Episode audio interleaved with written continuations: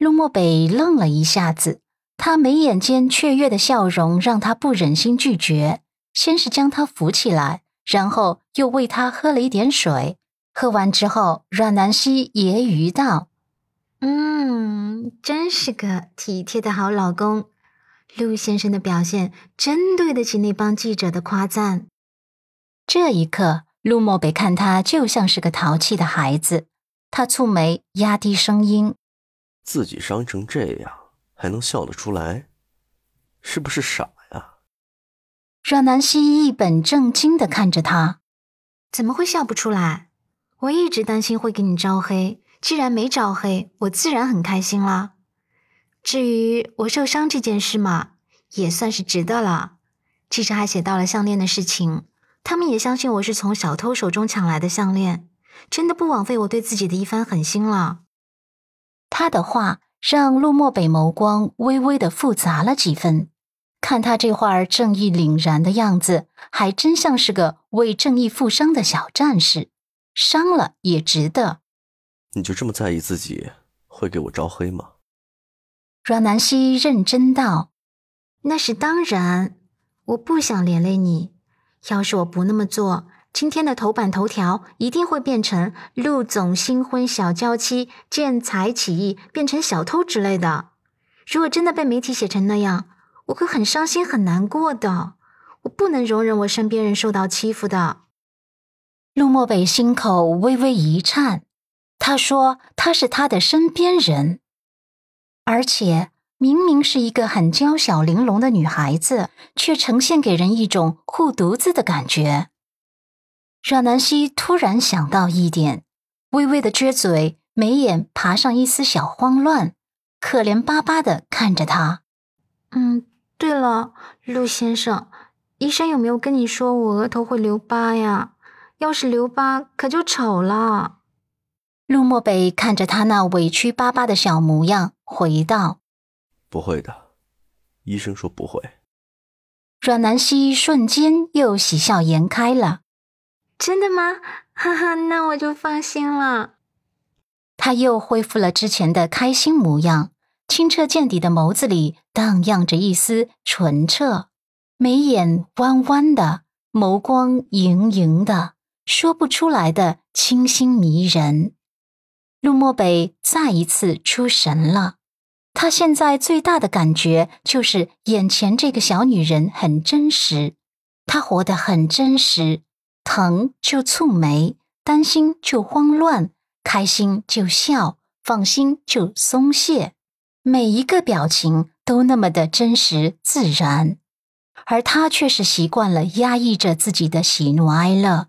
这种压抑，他不知道是从什么时候开始的，好像记事以来就一直压抑着。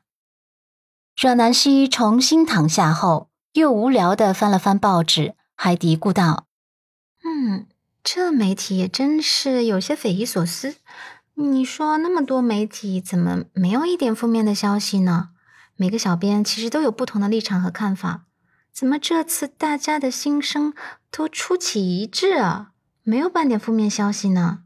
好奇怪呀！”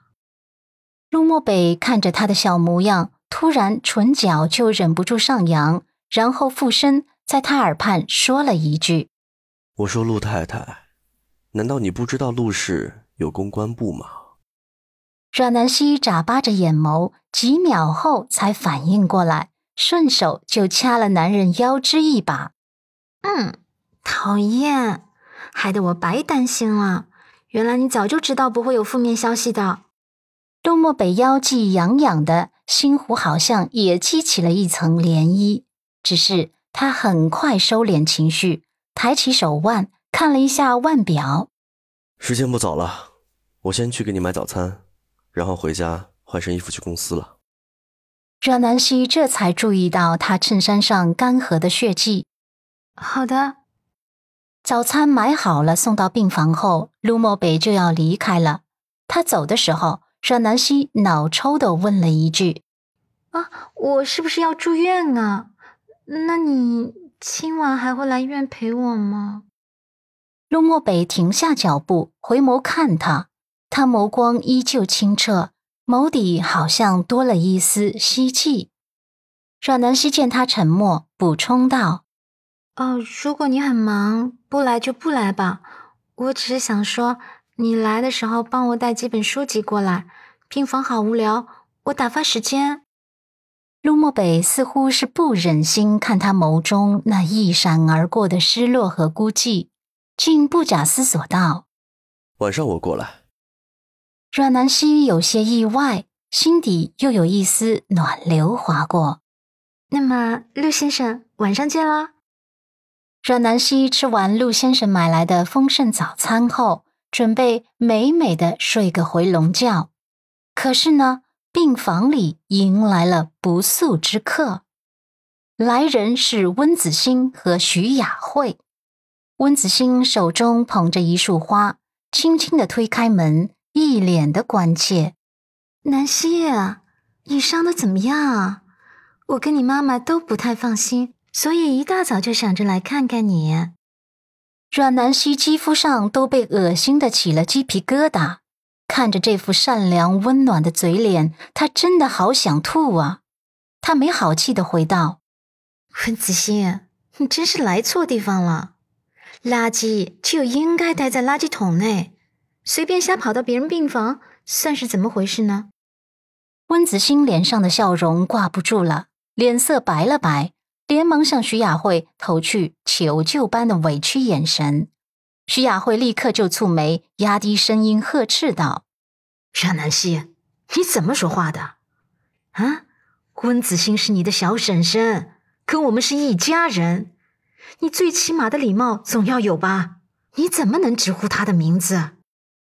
阮南希拧眉，放在被子里的小手握成小拳头，冷嗤道：“小婶婶，她不配。”我这额头上的伤还是拜他所赐，一家人怎么会陷害我？